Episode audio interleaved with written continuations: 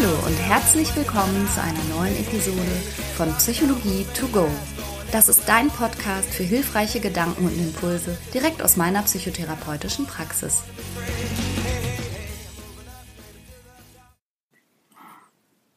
Hallo und herzlich willkommen. Schön, dass du heute auch wieder eingeschaltet hast. Ich bin Franka oder wie mein Transkriptionsprogramm meint festgestellt zu haben, Frank Hachi Ruti. so glaubt mein Transkriptionsprogramm, dass ich heiße. Und ich denke drüber nach. Ich finde es gar nicht so schlecht. Also Frank Hachiruti hier heute mit einer neuen Episode Psychologie to go und zwar zum Thema Schlafstörungen. Und wie bin ich auf das Thema gekommen? Ich habe ja kürzlich in meiner Flipchart-Post eine Umfrage gemacht zu eurem Stresserleben und da haben mir sehr, sehr, sehr viele Leute geantwortet und auch ganz ausführlich geschrieben, was sie so belastet vor Corona, seit Corona. Und ein Punkt, der mir dabei extrem aufgefallen ist, ist Schlafstörungen. Sehr, sehr, sehr, sehr viele von euch haben mir geschrieben, dass sie Schlafstörungen haben. Und das ist jetzt nicht so eine mega Überraschung andererseits für mich, weil ich tatsächlich auch im Rahmen meiner Tätigkeit in der Praxis im Zusammenhang mit ganz, ganz, ganz vielen psychischen Belastungen oder Sorgen natürlich auch erzählt bekomme, wie schnell sich das auf die Schlafqualität auswirkt und wie belastend es gleichzeitig empfunden wird, wenn man einfach schlecht schläft. Und aus dem Grund habe ich die heutige Podcast-Episode diesem Thema gewidmet. Und weil ich aber selber ehrlich gesagt verdammt gut schlafe, meistenteils, habe ich mir einen Experten dazu eingeladen, zum Thema Schlafstörung. Nicht nur ist er selbst Betroffener, sondern er ist auch Facharzt für Psychiatrie und Psychotherapie und mein Mann. Hallo Schönheit. Oh, hallo. Ja, wir beide reden heute mal zusammen über Schlafstörungen, weil ich habe die Vermutung, dass du tatsächlich aus ärztlicher Sicht da noch ein bisschen mehr zu sagen kannst als ich. Unsere Wissensgebiete überschneiden sich da wahrscheinlich ein ganzes Stück. Aber allein von der Zulassung her bleiben mir zur Behandlung von Schlafstörungen noch ein paar mehr Optionen offen, von denen ich vielleicht etwas besser Bescheid weiß. Ja, sag es, wie es ist. Du kannst Medikamente verschreiben und ich nicht. So ist es. Hast du eine Idee zu den Zahlen? Wie ist denn so die Verbreitung von Schlafstörungen eigentlich? Also abgesehen davon, dass mein Gefühl ist riesig, gibt's ja bestimmt validere Zahlen. Also es ist ein bisschen die Frage, wo man guckt und wen man fragt und was man als Schlafstörung gelten lässt. Ähm, in einer der letzten Ärzteblattausgaben stand drin, dass sechs bis zehn Prozent der Deutschen unter behandlungsbedürftigen Schlafstörungen leiden. Sechs bis zehn Prozent. Sechs bis zehn Prozent. Dass aber Menschen subjektiv ihren Schlaf gestört fühlen, mhm. das kommt sehr häufig vor. Ja, das ist interessant, dass du das sagst, weil ich ganz oft denke, also ich sagte ja gerade schon in der Praxis, unsere Patienten klagen ja extrem viel über Schlafstörungen. Und tatsächlich gehören Schlafstörungen ja bei manchen psychischen Erkrankungen wie Depressionen zum Symptomkomplex dazu. Also das ist, ist quasi wie zu erwarten. Und dann denke ich aber manchmal, hey, aber ich wach auch jede Nacht ungefähr dreimal auf. Ist das dann schon eine Schlafstörung? Oder ist das keine Schlafstörung? Nach der neueren Definition gilt es dann als Schlafstörung, wenn das äh, mindestens dreimal die Woche passiert mhm. und das über einen Monat hinweg. Und wenn es dich belastet. Ah ja, das ist nämlich der Punkt, weil ich glaube, das ist der total entscheidende Unterschied, dass es mich halt null belastet, sondern dass ich allenfalls denke, ach guck schön, hast du jetzt noch ein bisschen Zeit, dein Hörbuch zu hören? Und das ist mein Umgang mit meinen so-called, in Anführungsstrichen, Schlafstörungen. Und wahrscheinlich ist es deshalb keine Schlafstörung, weil es mich ja gar nicht stört. ähm, mein alter Professor in Mainz hat mal gesagt, und äh, das gehe ich auch ein bisschen mit, Schlafstörung ist es nur, wenn es Tagesmüdigkeit gibt. Ja, okay. Das heißt, wenn jemand das Gefühl hat, er möchte mehr schlafen, kann aber nicht, ist aber am Tag fit und leistungsfähig, ja. Keine Schlafstörung, sondern ein Wellness-Problem. Oh, böse. Ein Wellness-Problem. Ja gut, aber jetzt mal abgesehen von den Wellness-Problemen gibt's ja schon einen Zusammenhang zwischen schlechter Schlafqualität, Unerholtsein, dann wie du sagst, am Tag müde, abgeschlagen, unkonzentriert und fahrig zu sein, auch teilweise gereizt und schlecht gelaunt und dann kommt man in so einen Teufelskreis hinein. Und jetzt mal unter uns Pfarrerstöchtern, wenn du eine Zeit lang Dienste hattest und dann kommst du aus dem Tritt, weil du plötzlich nachts gearbeitet hast und dann sollst du wieder tags arbeiten und so, das geht ja an kaum jemandem spurlos vorbei. Wenn er so gegen seinen, also zu seinem, zu seiner Erholung nicht kommt und teilweise dann tagsüber gegen eine Müdigkeit anarbeiten muss und nachts aber trotzdem wieder nicht zu seiner Erholung kommt. Das kann einen ja schon richtig mürbe machen. Ähm, daran sieht man tatsächlich, dass fehlender oder schlechter Schlaf eine Auswirkung hat. Ja. Das würde aber allein schon deswegen, weil es artifiziell ist, gar nicht als Schlafstörung als solche zählen, sondern es ist was, damit habe ich ja gerechnet, da wusste ich, was auf mich zukommt und da sind ja Pausenzeiten eingeplant, in denen die Erholungsphase wieder kommt und wo man in einen normalen Rhythmus wieder reinkommen kann. Aber ich habe viele Leute in der Praxis, die sozusagen in so einem komischen Wechselschichtmodell arbeiten, also mal früh, mal Mittag, mal Nachtschicht haben und die haben irgendwie überhaupt gar keinen guten Biorhythmus mehr und kommen auch eigentlich nicht in einen Tritt. Würde man jetzt also dann sagen, das ist aber dann keine Schlafstörung, weil die haben das ja gewusst? Das kann ja keine Definition sein, oder? Na, zumindest ist es eine artifizielle Schlafstörung. Ja, genau. Ja, und ja. Ähm, da ist es auch ganz komisch, dass vor allem jung, jüngere Menschen mit Wechselschicht ähm, häufig ganz gut zurechtkommen und davon keinen besonderen Leidensdruck entwickeln. Mhm. Und ähm, wenn man langsam die 50 reißt, äh, ändert sich das nochmal und dann kann man das nicht so gut. Jetzt kommt Werbung. Unser heutiger Werbepartner ist Frank. Und da fühle ich mich natürlich direkt ein bisschen emotional hingezogen. Weil du Franker bist? So in der Art. Nein, aber tatsächlich fühle ich mich deshalb auch hingezogen, weil ich denke, boah, mit drei Söhnen hätten wir das mal gerne früher gekannt, oder?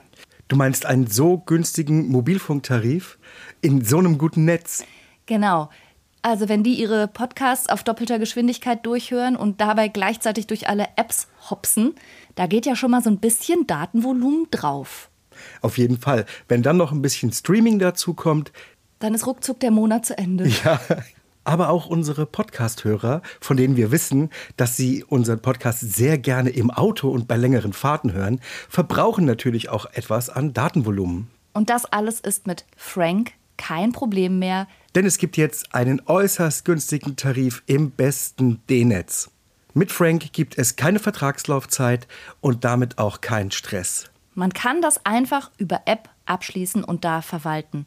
10 Gigabyte kosten 10 Euro und für alle VielsurferInnen gibt es 20 Gigabyte für 15 Euro. Und das ist wirklich, also wirklich so ein gutes Angebot. Und nicht nur, dass ihr neben diesem super Tarif auch noch eine AllNet-Flat habt und natürlich im auch getestet besten Telekom-Netz mit 5G surfen könnt, Nein, ihr könnt das sogar auch monatlich kündigen, was ich total gerne mag, ehrlich. Diese ganzen Vertragslaufzeiten ist gar nicht so meins, ne? Ja, ich weiß. Monatliche ja. Kündbarkeit ist Freiheit. Man ist also Frank und Fry. Ja. und das Beste ist, bis zum 30.06. gibt es nochmal 4 GB on top. Es gibt dann also 14 GB für 10 Euro oder 24 für 15 Euro. Und zwar mit dem Code Psychologie 4. Also sichert euch jetzt bis zum 30.06. mit dem Code Psychologie, großgeschrieben, 4, dauerhaft 4 GB monatlich extra. Und wie das funktioniert, das seht ihr in den Show Notes oder könnt es einfach unter www.frank mit ae.de slash Psychologie nachlesen. Oh, Franka, endlich mal gutes Netz. Ich bin so froh, ehrlich. ja, und die Kinder erst. Werbung Ende. Die, es, man unterscheidet so in Abendtypen und Morgentypen. Ja, das gibt's ja relativ viel. Die meisten kennen es und sagen so, ah ja, ich bin eher so eine Nachteule und ich kann nachts äh, leistungsfähig sein. Äh, und manche Leute sind einfach ein Frühaufsteher und sind dann leistungsfähig und gehen von ganz alleine früh ins Bett. Ich muss lachen. Das ist genau bei uns so.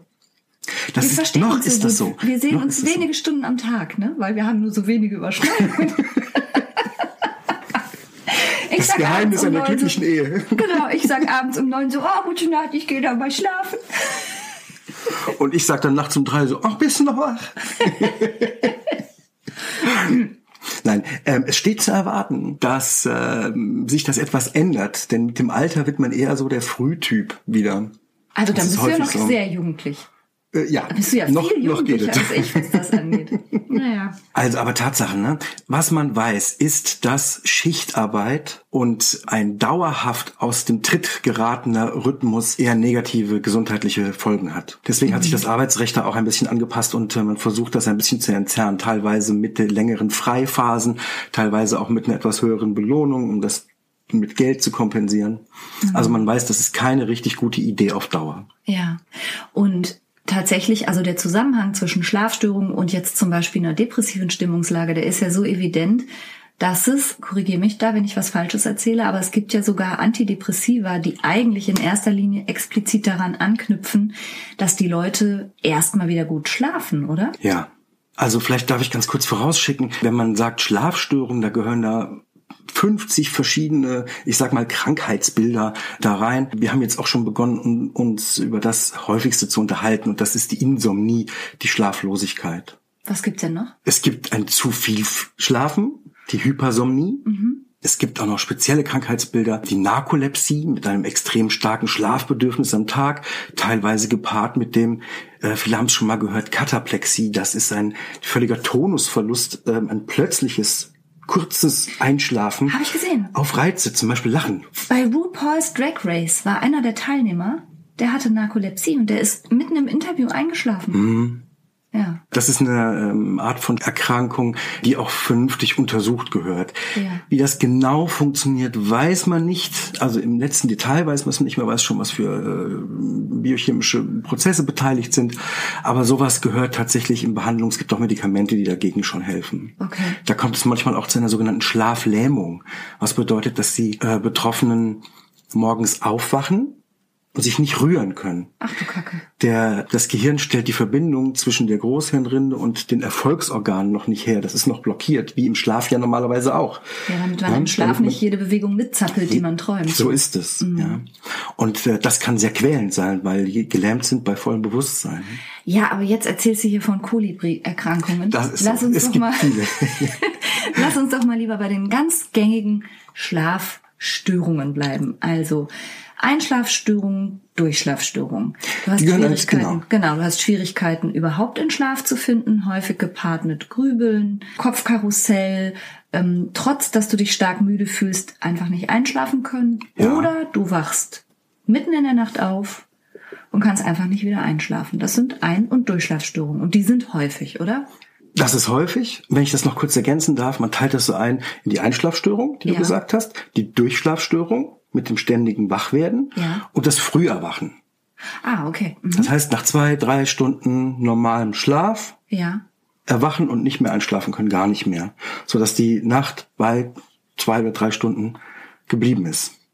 Und das geht dann so bis zum nächsten Abend wieder. Und dann wieder früher wachen. Eine heißt- extrem verkürzte Schlafphase, die für eine Erholung nicht reicht. Ja, aber ich meine, es gibt ja Untersuchungen, dass wenn Leute dauerhaft nicht ausreichend schlafen und interessanterweise auch nicht ausreichend träumen, da scheint ja auch noch ein Zusammenhang zu bestehen, dass das der Psyche schon schwer zusetzt. Also Menschen mit Schlafentzug, was ja wirklich auch als Folter eingesetzt wurde, fangen ja irgendwann zum Beispiel an zu halluzinieren. Ja. So wie als würde das Gehirn diesen Zustand, in den es ja im Schlaf gerät, diese, sind es Deltawellen?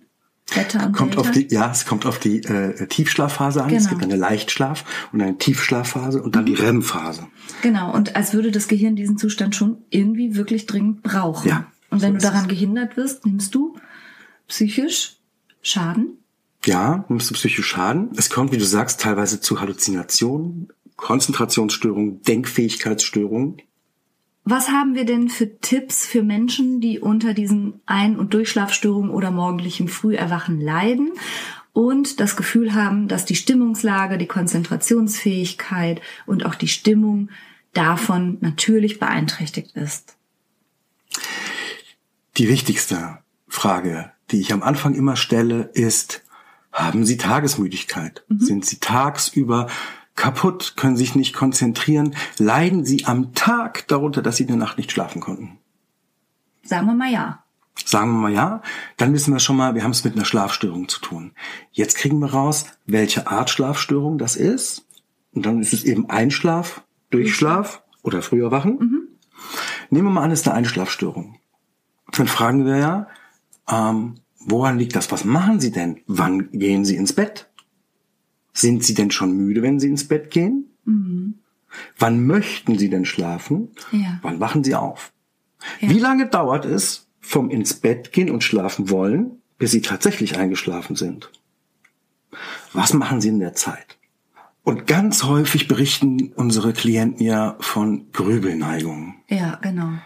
Grübeln ist definiert, jedenfalls in meiner Welt, als ein sorgenvolles Denken in die Zukunft oder in die Vergangenheit, ohne dass man zu einem Ergebnis kommt. Gedankenkreisen nennt man es ja deshalb auch oder Schleifen. Dann fängt Gedankenkreisen an. Mhm. Ne? Der, man, man kommt zu keiner Lösung und beginnt genau den gleichen Gedanken nochmal. Man versucht ein bisschen nochmal von einer anderen Sache und von einer anderen Seite zu beleuchten, gibt aber auch kein Ergebnis, landet dann wieder da, wo man letztes Mal gelandet ist und fängt nochmal an. Und da es ein sorgenvoller Gedanke ist, ist er immer mit negativen Emotionen, manchmal auch mit Aufregung verbunden mit Ängsten verbunden. Mhm. Die wiederum versetzen den Organismus ja auch in eine Alarmstellung. Ja. Und das lässt einen nicht schlafen ein ungelöstes Problem, was einen alarmiert. Ja, und weißt du, was ich manchmal auch höre, was ich dann ja letztlich in sich ist das so ein geschlossenes negatives System quasi, so ein negativer Kreislauf, dass die Leute darüber grübeln, dass sie schlafen wollen, dass sie unbedingt schlafen müssen, dass der nächste Tag ganz furchtbar wird, wenn sie jetzt nicht aber langsam schlafen, wie furchtbar das werden wird, wenn sie unkonzentriert sind bei der Arbeit, was für Fehler passieren können und dann wird sozusagen das Nicht-Schlafen können zum Stressor, der einen nicht schlafen lässt. Und je doller man schlafen will, desto weniger funktioniert das, weil der Druck eben, wie du gerade schon gesagt hast, so ein Arousal darstellt. Das ist natürlich dann Mist. Und was sage ich immer? Am Vegetativum kann man nicht ziehen. Das sagst du immer. Das so sage ich immer. verstehen dann, was du damit meinst. Das ist ja stark. Wow. Also das Schlafen gehört ähm, im weitesten Sinne zu unserem vegetativen Nervensystem. Das heißt, das ist das, was wir nicht willentlich beeinflussen können. Ja. Ja, das funktioniert nicht so, auch wie unsere Darmtätigkeit. Die können wir in dem Sinne auch willentlich nicht beeinflussen. Die passiert so vor sich hin. Und die ist ganz abhängig von unseren Gefühlen und den Stimmungen oder ja. unserer Aufregung. Und das haben die meisten von den Zuhörern bestimmt schon mal gehabt. Der unbedingte Wille, einschlafen zu wollen, ist der sicherste Garant, es nicht zu können. Ja, das sag ich immer zu meinen Patienten. Ich sag immer, wollen nützt nichts. Man, man darf schlafen oder man kann sich vorstellen, wie man schläft. Aber wollen ist halt überhaupt keine gute Idee. Am besten noch müssen. Müssen. Müssen ist ja mein Lieblingszustand. Nicht. Weißt du, was dabei ein gutes, eine gute Parallele bei Männern ist? nee, keine Ahnung. Erzähl mal. Also müssen oder halt unbedingt wollen ist tatsächlich emotional gesehen keine gute Ausgangsbasis, um Zustände dann auch zu verwirklichen. So ist das. Also, das Wichtigste ist, nicht einschlafen wollen. Ja, aber das ist natürlich jetzt auch schwer, ne? Jemandem, der schon lange Zeit schlecht schläft, im Grunde empfehlen zu müssen, ja, sie sollten es am besten gar nicht wollen. Okay, aber da gibt es doch gar keine schlechte Idee, was man machen kann. Das Erste, was wir doch gerne empfehlen, ist, hören Sie ein Hörbuch. Ja. Denn in dem Moment, wo man ähm, den Geist auf etwas anderes lenkt, als auch auf den Gedanken, jetzt schlafen zu müssen, ist dieser Gedanke jetzt schlafen zu müssen ja schon mal nicht mehr da. Genau, das ist ja mein Trick, wenn, also ich werde wirklich oft, oft nachts wachts. Oft nachts wachts. Und dann hilft mir der Gedanke, dass wenn die Gedanken so anfangen, unruhig zu werden, sie sich an irgendetwas festhalten müssen. Und ich habe eine schöne Parabel dazu gehört. Und zwar hat ein indischer Gelehrter gesagt, wenn man einen Elefanten durch eine enge Gasse treiben will, dann ist das gefährlich, weil der Rüssel nach links und nach rechts schlägt und überall tastet und fühlt und diese ganze Unruhe, die ist nicht gut und das ist gefährlich für Passanten. Deshalb muss man dem Elefanten ein Stöckchen geben. Und das kann er im Rüssel festhalten und dann kann man ganz ruhig mit ihm durch die Gasse gehen. Und so ist das mit den fliegenden Gedanken. Ob man die jetzt mit einer Atemtechnik beruhigt oder Schäfchen zählt oder Kopfflickflacks macht, indem man von 100 in 7er Schritten rückwärts zählt, ist im Grunde ganz egal. Bodyscan, Entspannungsmethoden, letztlich basiert ja alles darauf, dass man die Gedanken auf etwas lenkt, was einen beruhigt. So wie man den Elefant mit den Stöckchen im Rüssel beruhigt. Also, ich werde oft nachts wach aber was ich dann eben ja denke, ist, oh, nicht denke, ist, ich muss schlafen, sondern yay, ich kann Hörbuch hören. Das ist brillant. Vielen Dank. Tatsächlich habe ich aber noch einen Tipp, was dieses Gedankenkreisen angeht. Das ist ein so einfacher Satz, aber ich halte den für nicht weniger als magisch. Ich habe den auch an vielen Orten schon mal, auch als YouTube-Video und sowas veröffentlicht, weil ich den so wichtig und so hilfreich finde und der schon so vielen meiner Patienten geholfen hat. Und diesen Satz, den hast du in der Hand, buchstäblich. Der besteht nämlich aus fünf Worten. Und der Satz lautet, kann ich das jetzt lösen? Und du kannst diese Worte an deinen Fingern abzählen. Kann ich das jetzt lösen? Und egal, worüber du gerade nachgegrübelt hast, kannst du dich halt fragen, ob du das lösen kannst, willst, darfst oder musst. Dann nimmst du den nächsten Finger und fragst dich, bist du überhaupt die Person, die es lösen kann? Also kann ich das jetzt lösen? Weil wer weiß, worüber du gerade nachgrübelst. Vielleicht liegt es gar nicht in deiner Hand. Kann ich das jetzt lösen? Ist der nächste Finger. Und vielleicht kommst du dahinter, dass das, worüber du nachgrübelst, vielleicht der dritte Schritt ist, über den du gerade nachdenkst und der erste noch nicht mal getan ist. Und dann, gerade bei Schlafstörungen und Durchschlafstörungen, extrem relevant, der nächste Finger und der nächste, das nächste Wort. Kann ich das jetzt lösen? Nachts um drei, ganz ehrlich, da lassen sich die wenigsten Dinge lösen. Vielleicht kommst du an dieser Stelle spätestens dahinter, dass dein Gedanke jetzt ganz, ganz unkonstruktiv und nicht hilfreich ist. Und nicht zuletzt dann am kleinen Finger hängt das Wort lösen kann ich das jetzt lösen? Denn ganz oft denkt man ja auch nachts über Sachen nach, für die es gar keine Lösung gibt oder jedenfalls ähm, nicht im Moment, weil es liegt vielleicht in der Vergangenheit oder in der Zukunft und ist so ein typischer Sorgenkreisgedanke und entzieht sich völlig deiner Handlungsfähigkeit und damit ist der ganze Gedanke einfach nur unkonstruktiv und dann darf man den auch ziehen lassen. Also das finde ich eigentlich einen hilfreichen Satz. Kann ich das jetzt lösen. Und du wirst es nicht glauben, ich mache das laufend. Was? Mit diesem Satz als Frage stellen. Ja, ich mache das auch oft. Oh.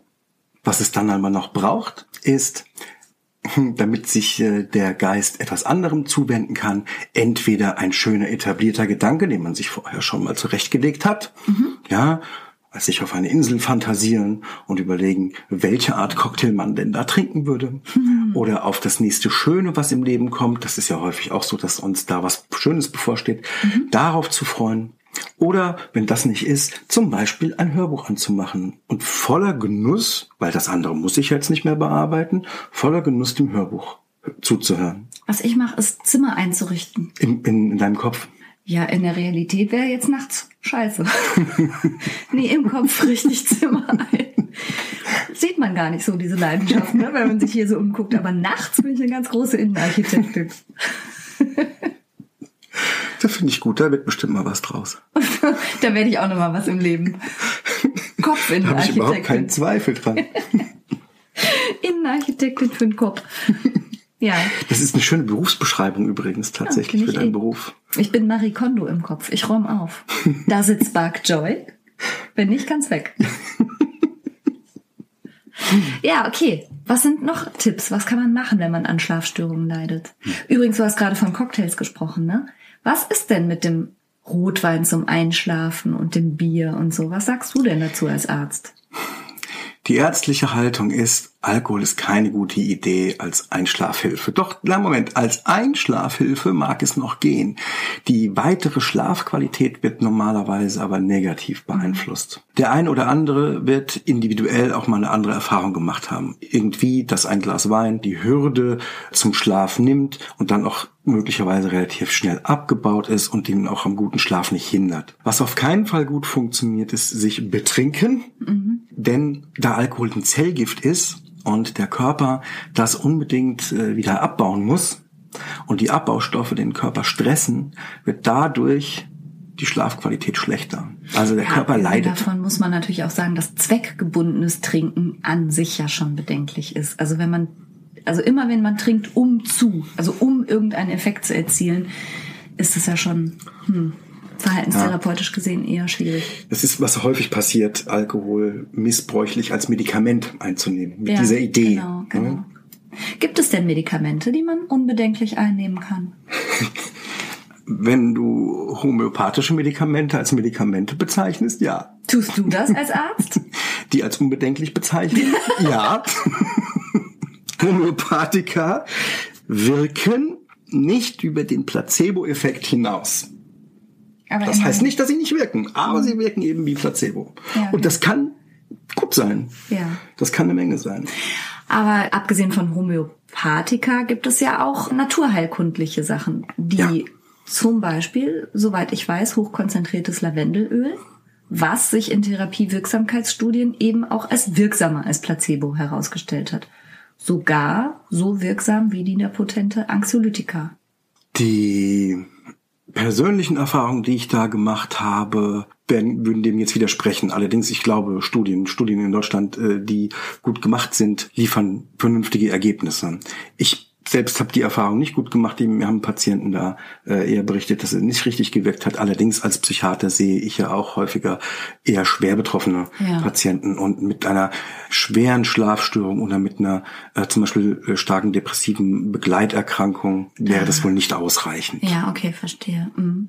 Was kann man denn noch machen, um sich beim Einschlafen und Durchschlafen zu helfen? Was auf sozusagen pflanzlicher ähm, Ebene funktionieren kann, auch auf Stoffwechselebene funktionieren kann, das ist ein warmes Glas Milch mit etwas Honig. Dummerweise muss man danach aber noch die Zähne putzen, was einen wieder ein bisschen aktiviert. Aber in der Milch sind, sind tatsächlich Teile von Tryptophan mit enthalten, die nach einer gewissen Zeit umgebaut werden zu Melatonin, dem Schlafhormon. Die Anteile sind sehr gering Sind die in der Milch oder im Honig? in der Milch. Und warum soll ich dann Honig reinmachen? weil dadurch nochmal der, der Anteil von wie viel Tryptophan ins Gehirn kommt, erhöht wird. Durch den Honig Ja. wird ein wenig Insulin ausgeschüttet. Ah. Das habe ich schon mal erklärt. Ne? Mhm. Ja, entschuldige. Du erklärst mir so viel. Ich hatte es gerade nicht mehr parat. Durch den, durch den Honig kommt es zu einer kleinen Insulinausschüttung, weil er ja zuckerhaltig ist. Und wenn das Insulin ausgeschüttet wird, dann öffnen sich ganz viele Zellen, um Nährstoffe aufzunehmen. Die nehmen nicht nur äh, Glucose auf in die Zelle, sondern nehmen auch Eiweiße auf. Die nehmen ganz viele Eiweiße auf, außer Tryptophan. Und von den verschiedenen Eiweißen haben wir jetzt prozentual dann mehr Tryptophan im Blut vorliegen als von den anderen. Und wenn dann Tryptophan in Richtung Gehirn schwimmt und es prozentual mehr Tryptophan gibt, dann wird auch prozentual mehr Tryptophan ins Gehirn aufgenommen. Dort wird es dann über ein paar Schritte zu Melatonin umgebaut im Gehirn und dann hat man Melatonin und Ja. das ist das Schlafhormon, das ist das Hormon, was uns schläfrig macht. Ah, okay. Also das heißt, durch eine warme Milch mit Honig kann ich dafür sorgen, dass so viel Baustein für Melatonin im Grunde im Gehirn angeschwemmt wird, dass es dann auch verbaut wird. Und wenn Melatonin daraus gebaut wird, werde ich schläfrig. Das heißt, Oma hatte recht mit ihrem warme Milch mit Honig, da ist was dran. Ja. Es ist auch so ein bisschen die Idee, warum Babys wunderbar einschlafen, nachdem sie Milch getrunken haben. Ach, guck. Ne? Kommt noch Ja. dazu. Abgesehen von der Nähe und Kuscheln. Und das ist eben auch noch.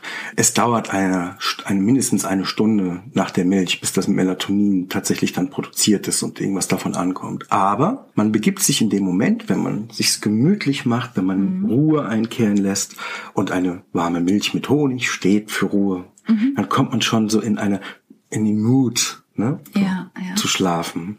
Also das keine ist tatsächlich Sachen das, mehr machen. genau, das ist tatsächlich das, was ich meinen Patienten meistens empfehle.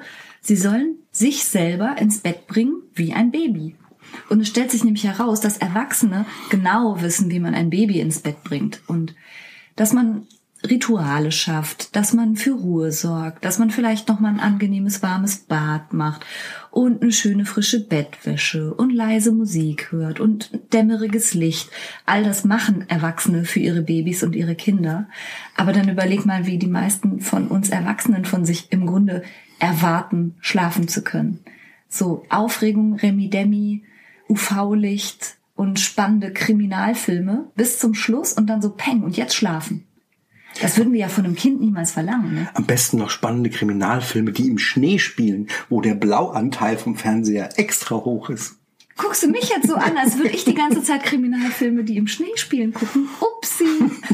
Ich habe aber keine Schlafstörung. Dass du davon nicht schlafen kannst, tut mir jetzt natürlich arg, arg leid. Aber jetzt haben wir das Thema schon angeschnitten. Tatsächlich ist blaues Licht ganz schädlich, was das Schlafen angeht. Unser Gehirn interpretiert blaues Licht als Tageslicht und stellt die Hormonproduktion so ein, für, als ob es Tag wäre und reduziert die Melatoninausschüttung. Deswegen tatsächlich zum Schlafen möglichst dunkel.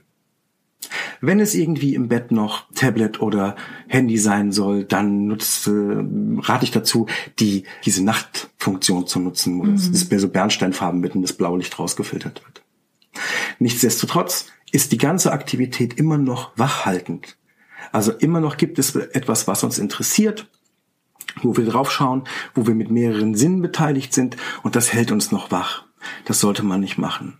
Ja, wobei ich möchte das deshalb ein bisschen einschränken, weil ich ja viel auch mit traumatisierten Patienten zu tun habe, die mir dann sagen, ich äh, kann nicht schlafen, wenn kein, wenn es ganz still ist oder wenn es ganz dunkel ist, weil das in sich auch schon mal ein Trigger sein kann. Ne? Also ich würde es nicht ganz so dogmatisch betrachten, sondern ich finde, man kann schon auch gucken, was funktioniert. Wenn jemand sich angeeignet hat, mit einem Nachtlicht schlafen zu können oder mit Musik oder manche schlafen sogar eigentlich auch nur mit dem Fernseher ein, weißt du? Da finde ich dann schwierig zu sagen, ja, das darfst du aber nicht, weil die Schlafhygieneregeln sagen, blaues Licht ist blöd. Es gibt ja immer verschiedene Ursachen für die Schlafstörung. wenn die Schlafstörung eher darin begründet ist, dass dich Dunkelheit oder Stille oder bestimmte andere Hinweisreize eher stressen als ein dudelnder Fernseher, dann soll halt der Fernseher dudeln. Also ja, weißt du? natürlich gibt es dann individuelle Unterschiede ja. und ähm, ich bin auch gar nicht dagegen, ähm, im einen oder anderen Fall von mir aus sogar mit dem Fernseher einzuschlafen. Dann aber bitte darauf achten, dass da eine Zeitschaltuhr mhm. eingestellt ist. Das aus mehreren Gründen. Der Schlaf bei dem blauen Licht, mit blauer Lichteinstrahlung, wird eher weniger tief.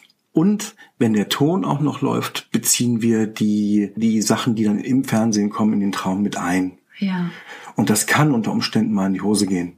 Ne? Wenn, da was Wenn man Krimis im Schnee. Krimis. Krimis im Schnee und hinterher träumt man schlecht. Ja, manchmal weiß man nicht, was für eine furchtbare Werbung läuft. Oh, auch das, ja. Nachher ruft man irgendwo an. Trotzdem, es bleibt, das Hörbuch hören bleibt mein absoluter Favorite. Ist auch noch besser als ein Buch lesen. Denn viele Leute, die meisten, werden von Buchlesen zum Beispiel auch ganz müde. Mhm. Ja, das ist meistens so ein gelbes Licht, das hat keinen blauen Teil, das ist gut. Äh, das macht ein bisschen Konzentration, aber es ist auch monoton genug und davon mhm. wird man sehr müde. Und dann kommt aber der Moment, wo, wo man das Buch ins Gesicht fällt. Entweder das oder man muss es, man, man schläft schon mal kurz eingeschlafen, dann muss man das Buch aber zuklappen, nach rechts die Brille weglegen, nach mhm. links die Lampe ausmachen und schon war man wieder in einer kleinen Aktivität. Ja, okay wenn man wirklich, wirklich schlecht einschlafen kann, reicht das manchmal schon aus, um einen wieder so zu aktivieren, dass man in seinen Gedanken wieder drin hängt. Mhm. Das Hörbuch ist dann auf eine halbe Stunde oder so eingestellt. Man hat die Augen zu, es ist dunkel, ein Nachtlicht ist irgendwo im Raum, ist ja kein mhm. Problem. Und dann hört das Hörbuch irgendwann auf. Ja. Man kann sehr schön kontrollieren, habe ich denn das Ende noch mitgekriegt? Und man wundert sich, wie schnell man eingeschlafen ist. Ja, bei mir durchschnittlich vier Minuten oder so, wirklich super schnell. Was bei mir gut funktioniert, was aber natürlich die äh, Schlafhygiene Menschen immer gar nicht hören wollen, aber tatsächlich funktioniert bei mir Candy Crush spielen gut. Es ist. Das will ich nicht hören. Ja, ich weiß. Aber es, äh, sagen wir mal so, es fesselt meine Gedanken genug, als dass ich nicht in irgendwelche Gedankenkreise komme, weil ich muss Farben zu Farben zu, zuordnen. Aber gleichzeitig ist es so langweilig und so monoton, dass ich davon müde werde. Habe ich Untersuchungen zugelesen? Monotonie macht Klappt. müde. Ja, eben. ja, Monotonie macht so, müde. So von daher, früher im Krankenhaus durfte ich das nie erzählen. Ich habe immer Mecker gekriegt, wenn ich die Schlafhygienegruppe leiten musste und habe hab immer so äh, undogmatische, böse Dinge erzählt. Aber es klappt halt. Was das angeht, ist es übrigens ein guter Tipp. Das Leben ist, was die Anzahl der Schlafchancen, die wir noch so kriegen, mhm. relativ lang. Also wir können alles Mögliche ausprobieren. Ich würde mich von auch phasenweise mal nicht gut schlafen zu können, nicht stressen lassen. Ja. Dazu gibt es übrigens auch eine ganz interessante Untersuchung. Als man versucht hat, Schlaf zu erforschen, hat man die Polysomnographie erfunden. Das heißt, man hat Menschen mit Schlafstörungen verkabelt, EEG dran gemacht, Sauerstoffsättigung dran gemacht, äh, Schläuche in die Nase gesteckt, dann die Füße, Schweiß gemessen, überall verkabelt, wie gesagt, und hat die dann schlafen lassen. Aber als die Leute in diese Schlaflabore dann gegangen sind, die für gewöhnlich sehr schlecht schlafen konnten, konnten die in der ersten Nacht meistens, also erstens, sie konnten in der ersten Nacht besser schlafen, weil, hat man später rausbekommen, sie mit der Idee gekommen sind, jetzt muss ich denen auch zeigen, wie schlecht ich wirklich schlafe. Ein Jahr habe ich hier auf diesen Termin in dem Schlaflabor gewartet und ich schlafe so schlecht und jetzt werde ich es dem beweisen. Und durch diese innere Haltung, guck mal, wie ich jetzt wach bleibe. Guck mal, wie ich nicht schlafen kann. Ja, aber das ist doch das Gegenteil von ich. kann ich schlafen? Ja. Ja. Ach, guck dir das an. Ja, wie du über die Dinge denkst, das ist immer der Schlüssel, ne? Sehr spannend. Das heißt, ich will schlafen, hindert dich am Schlafen und guck mal, wie schlecht ich schlafe, lässt dich einschlafen. Crazy. Warum ist das Gehirn so gemein? Ganz gemein, weil wir auf alles, was wir müssen, mit Widerstand reagieren. Und Wen sagst du unser, das? unser Unterbewusstsein auch. Ja. Und noch was hat sich da gezeigt, und zwar, dass die, dass die äh, Betroffenen ganz häufig und glaubhaft erzählen, wie wenig sie schlafen. Ich habe gar nicht geschlafen, die letzten acht Tage gar kein einziges Auge zugemacht. Ja. Und wenn man versucht, das zu überprüfen, kommt natürlich raus, ja, die schlafen. Nicht ganz so gut, aber äh, die schlafen. Und Kommen die vielleicht nicht in Tiefschlaf oder woher kommt das Gefühl, nicht zu schlafen? Sie schlafen tatsächlich sogar mit Tiefschlafphasen, aber es gibt so eine Theorie, dass wir ein bisschen was von Delfin haben, dass wir tatsächlich mal mit einer Hirnhälfte mehr, mit einer Hirnhälfte weniger äh, schlafen können und immer ein Teil unseres Bewusstseins noch was mitbekommt. Das heißt, man sieht von außen einen schlafenden Menschen, aber ein Teil des Bewusstseins ist noch irgendwie mit da und der kann sich das merken. Außerdem hat man kurze Erwachphasen. Das ist aber Und normal. das ist normal, Ja. wird aber vom Betroffenen, ähm, ist der ist um drei kurz wach gewesen, um vier kurz wach gewesen, 4.30 Uhr kurz wach gewesen, Ah, fünf, okay. 5.15 Uhr kurz wach gewesen, da hat er fünf Wachphasen gehabt. Und in, in, in der eigenen Verarbeitung, Menschenskinder, ich war die ganze Zeit wach um drei, um vier, um fünf. Ja, ich verstehe. Also normalerweise durchläuft man ja diesen Turnus von, von Leichtschlaf über Tiefschlaf, über Traumschlaf, der dauert so ungefähr 90 Minuten. Ja. Und den durchläuft man ja mehrfach pro Nacht. Genau. Und soweit ich weiß, ist es in Ordnung und man nimmt auch keinen Schaden daran, wenn man zwei sogenannte REM-Phasen pro Nacht hatte. Also das sind diese Rapid Eye Movement Phasen, die den Traumschlaf kennzeichnen, wo die Augen so hin und her rappeln, als würden sie das Traumgeschehen bildhaft verfolgen.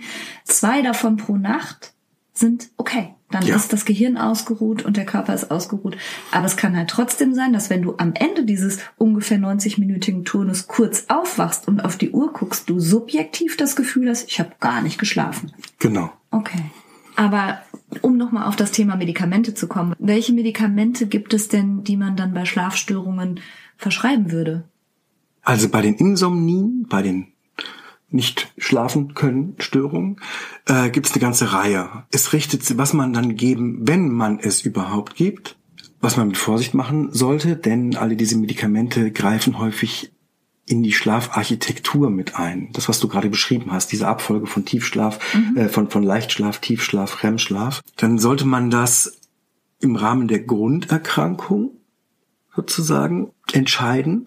Das heißt, wenn jemand klar eine Depression hat und hat eine Schlafstörung, die Schlafstörung steht im Vordergrund, dann sollte er ein Antidepressivum bekommen, was schlaffördernd ist. Ja. Wenn jemand keine weitere äh, Erkrankung hat, sondern nur Schlaf, nur an Schlaflosigkeit leidet, kann man mit Medikamenten, ich sage jetzt mal kurzfristig möglichst nur, Abhilfe schaffen die man dann in der, in der Schwere des Medikaments steigern kann. Also von unten nach oben. Homöopathika wirken wie Placebo. Von den Phytotherapeutika, was du jetzt schon gesagt hast, Baldrian und Hopfen gibt's da und Lavendel. Lavendel, da kann man sich eine stärkere Wirkung schon erhoffen. Mit wenig Nebenwirkung. Milch und Honig? Milch und Honig gehört auch noch mit in die Reihe. Dann kann man zu Antihistaminika greifen. Also ich weiß nicht, ob das den Allergikern unter den Zuhörern vielleicht bekannt ist. Es gibt eine ganze Menge Antiallergika, die gleichzeitig müde machen. Oder Das auch, weiß ich. Oder Mittel gegen Übelkeit, wie Womex zum Beispiel. Ne? Äh, das macht auch gleichzeitig müde. Ja, aber würde man denn, das ist ja ein bisschen off-label, ne? wenn man ein Antihistaminikum nimmt, um schlafen zu können? Das ist die gleiche Stoffklasse, die dann ein bisschen verändert sind. Die einen wirken ein bisschen weniger gegen die Allergie, aber stark Okay. schlafanstoßend und die anderen wirken weniger schlafanstoßend und mehr gegen die Allergie. Okay. Aber es ist, es ist, die sind ganz ähnlich aufgebaut. Aber schon Man vorher mit wechselt- dem Arzt abklären? Ja, ja, das würde ich unbedingt mit dem Arzt abklären.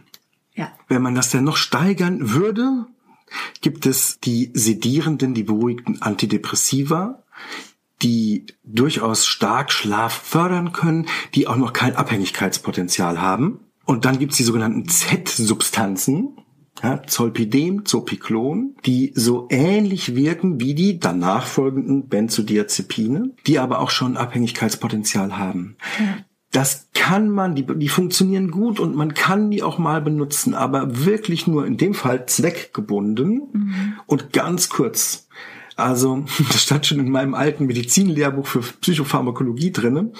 Zolpidem benutzen, wenn Sie morgen eine Prüfung haben und Sie sind sehr aufgeregt und Sie können gar nicht schlafen, dann nehmen Sie eine, damit Sie gerade so in den Schlaf kommen. Das stand in deinem Das Buch. stand in meinem Buch drin. Du sollst von der Prüfung Zolpidem nehmen? Ja. Ihr Ärzte seid so lustig. In unseren Psychotherapiebüchern steht drin, Angst ist nur ein Gefühl, dem kann man sich auch stellen. Du kommst da schon durch. Schön, dass ihr das immer so platt haut, einfach mit Medikamenten. Wer kann, der kann. Ja, sehe ich auch so. Ja. Was leider in Deutschland sehr viel verschrieben wird, sind richtig Schlafmittel wie Valium und äh, andere Benzodiazepine. Ja. Ja, vor allen Dingen ältere Generationen kriegen die relativ häufig verschrieben. Das ist problematisch, denn die Medikamente machen abhängig, der Körper gewöhnt sich dran. Die Patienten brauchen mit der Zeit eine Dosissteigerung und über eine längere Zeit haben die sehr negative Effekte auf die Hirnstruktur und damit auf die kognitive Leistungsfähigkeit, auf das Angsterleben äh, und ähnliches. Warte, das heißt, du bekommst Benzodiazepine verschrieben gegen deine Schlafstörung, die machen dich aber gleichzeitig labiler und ängstlicher, sodass du mutmaßlich, weil du die Tavor eh schon zu Hause hast, die dann mit größerer Wahrscheinlichkeit noch mehr konsumiert. Das ist ja, Ja. auch ein richtig fieser Teufelskreis. Ja, und irgendwann braucht man die Medikamente nur, um sich noch normal zu fühlen. Ja, Wahnsinn, ja. Also, ja. ist ein tolles Zeug in starken, schlimmen Krisen in einem Leben. Die können einem den Leidensdruck in einer starken Krise gut wegnehmen. Und dafür Aber sind die nichts, gedacht um sind super. schlafen zu können. Ja, aber nur um besser schlafen zu können, nicht. Ja, und dann da drüber zum Schlafen gibt's wahrscheinlich noch Propofol. Propofol. Gar nicht lustig. Nein, von hier ein Gruß und mein Beileid nochmal an alle Michael Jackson-Fans. Man kann sich mit so einem Zeug umbringen oder umbringen lassen. Das ist keine gute Idee, soll das soll ich nicht sagen. Wie krass, ja doch, aber wie krass das eigentlich ist, dass dass dass also letztlich hat er sich ja, um schlafen zu können, in Narkose versetzen. So ist es. Wie krass, also wie schlecht muss es einem gehen und wie sehr muss man nicht schlafen können und davon gequält sein, um zu sagen, komm, verpass mir Narkose. Und das regelmäßig, on a regular basis. Das ist doch krass. Das glaube ich nicht, ehrlich gesagt. Ach so. Sondern ich glaube, dass das eine, es ist, dass es ein Luxus ist und sich wundervoll anfühlt, wenn man seine schlechten Gedanken, sein gerade nicht so angenehmes Gefühl überhaupt nicht aushalten muss, sondern wie mit einem Lichtschalter einfach ausknipsen kann. Ja. Das ist verführerisch. Und er war an einer Position, wo das irgendjemand mitgemacht hat. Tja. Aber so geht das nicht. Also, wenn man Sorge hat, muss man die Sorge irgendwie anders in den Griff bekommen, gedanklich in den Griff bekommen, ja, über Handlungen in den Griff bekommen. Sich das mit Medikamenten wegzumachen, kann keine gute Idee sein. Unmöglich. Ja. Jemand, der ein Messer im Bein stecken hat und sagt, ich habe Schmerzen, Schmerzen, der würde doch sinnvollerweise mal das Messer rausziehen und nicht sich die ganze Zeit mit Schmerzmitteln volldröhnen. Das hast du sehr schön gesagt. Danke. also, zusammengefasst, habe ich eine Schlafstörung mit Tagesmüdigkeit, Unkonzentriertheit, irgendwas, was mich belastet, weil ich schlecht geschlafen habe? Sekundenschlaf und du bist LKW-Fahrer, ist echt ein Problem. Echt ein Problem. Ja. Echte Schlafstörung. Ne? Oder möchte ich lieber mehr schlafen und kann nicht so, wie ich will? Wellness-Problem. Wellness-Problem. ja. Ist auch unangenehm. Aber als solches sollte man das nehmen und dann ein bisschen locker lassen und das als solches sehen. Ja. Ähm, wichtig ist, wenn ein starker Leidensdruck besteht, bitte an einen Profi wenden. Wenn kein, wenn man ehrlich mit sich ist und kein großer Leidensdruck entsteht, dann ist es vielleicht eine Phase, dann sollte vielleicht das Problem aus der Welt geschafft werden, das dazu führt. Ja, und eben auch mal drüber nachdenken, unter welchen Umständen gehe ich denn schlafen? Würde ich ein Kind, ein kleines Kind, so ins Bett bringen, wie ich gerade das mit mir hier selber versuche? Und noch den magischen Satz, kann ich das jetzt lösen? Finde ich super. Hört Hörbuch. Oder Podcast. Ja, Oh, witzig. Habe ich eine E-Mail bekommen. Ich soll bitte einen anderen, ähm, eine andere Musik wählen für Damit den Podcast. ja, weil äh, diejenige den Podcast gern zum Einschlafen hört und wenn dann am Schluss nochmal diese, ähm, dieses Schlagzeug kommt, dann wacht sie immer wieder auf, ob ich bitte meinen Podcast ändern könnte. Also sorry, du kannst ja mit meinem Podcast machen, was du willst, aber ich mache mit meinem Podcast auch, was ich will. Letztendlich hat sich unter allen Forschungen zu Schlafstörungen die klassische Verhaltenstherapie als die beste Behandlungsmethode herausgestellt. Wie so oft. Dabei geht es dann unter anderem darum, ähm, das Bett nicht mehr aversiv wahrzunehmen. Es geht darum, wirklich nur im Bett zu sein, wenn man schlafen kann und müde ist. Ich will dem aber nicht vorgreifen. Wer da ähm, einen Leidensdruck empfindet, der groß genug ist, möge sich bitte ganz vertrauensvoll an den nächsten Verhaltenstherapeuten in seiner Nähe wenden. Ja, andere Regeln der Schlafhygiene bestehen auch noch darin, dass man zum Beispiel einen übervollen Schreibtisch, auf dem die Steuererklärung wartet, nicht unbedingt im Schlafzimmer stehen hat, wo man ihn vor der Nase stehen hat. Dann ist natürlich auch zu berücksichtigen, wenn man abends schlafen will, dass man am besten tagsüber auch etwas gemacht hat, wovon man überhaupt müde werden konnte. Also wenn man eh schon den ganzen Tag auf der Couchi verbracht hat, vor dem Fernseher, dann steht das nicht zu erwarten, dass der Körper ein großes Erholungsbedürfnis hat. Das heißt, Sport, Bewegung und frische Luft sind auf jeden Fall eine gute Idee.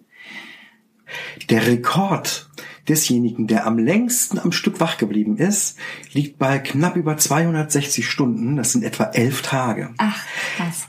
Die Frage, die ich hin und wieder mal höre, ist, ob man den Schlaf sozusagen nachholen kann. Ja. Also die Frage ist, wie lange hat der dann geschlafen? Ja, wahrscheinlich auch nicht länger. Nicht so wahnsinnig viel länger, so ist das tatsächlich. Ne? Also man kann dann schon mal so zwölf Stunden oder 15 Stunden theoretisch schlafen, ähm, aber das hat völlig zur Erholung ausgereicht. Man Guter muss nicht Punkt. jede, jede acht Stunden, die man vorher versäumt hat, nachholen. Nachholen. Ja, und Vorschlafen klappt ja übrigens auch nicht. Vorschlafen klappt auch nur im ganz kleinen Rahmen, würde ich behaupten. Und zwar nehmen wir mal an, du möchtest äh, abends zu einer Party gehen. Die Partys gehen heutzutage schon zu unserer Zeit damals schon erst um elf oder um zwölf so richtig los. Und wenn du schon einen harten Tag hattest, dann kannst du dich problemlos um acht nochmal bis neun hinlegen. Dann kann der kann die Party äh, länger gehen. Dann schaffst du äh, bis morgens um sechs statt nur bis drei. Ja, okay. Aber, wenn Aber ich viel mich mehr klappt nicht. Nee, wenn ich mich um neun hinlegen würde, würde ich aber um zwölf keine Party mehr schaffen. Aber egal. okay, also Vorschlafen klappt nicht. Schlaf nicht nur bedingt. Nur bedingt. Schlaf nachholen klappt nur bedingt. Nur bedingt. Also ist wie es ist. Wir legen jetzt den Laptop weg und sind schon im Bett. So ist es. Bin jetzt auch schon ganz müde. Gute Nacht. Gute Nacht. just right. All the doors are open. And things are coming together just the way I was hoping. Now I'm never getting.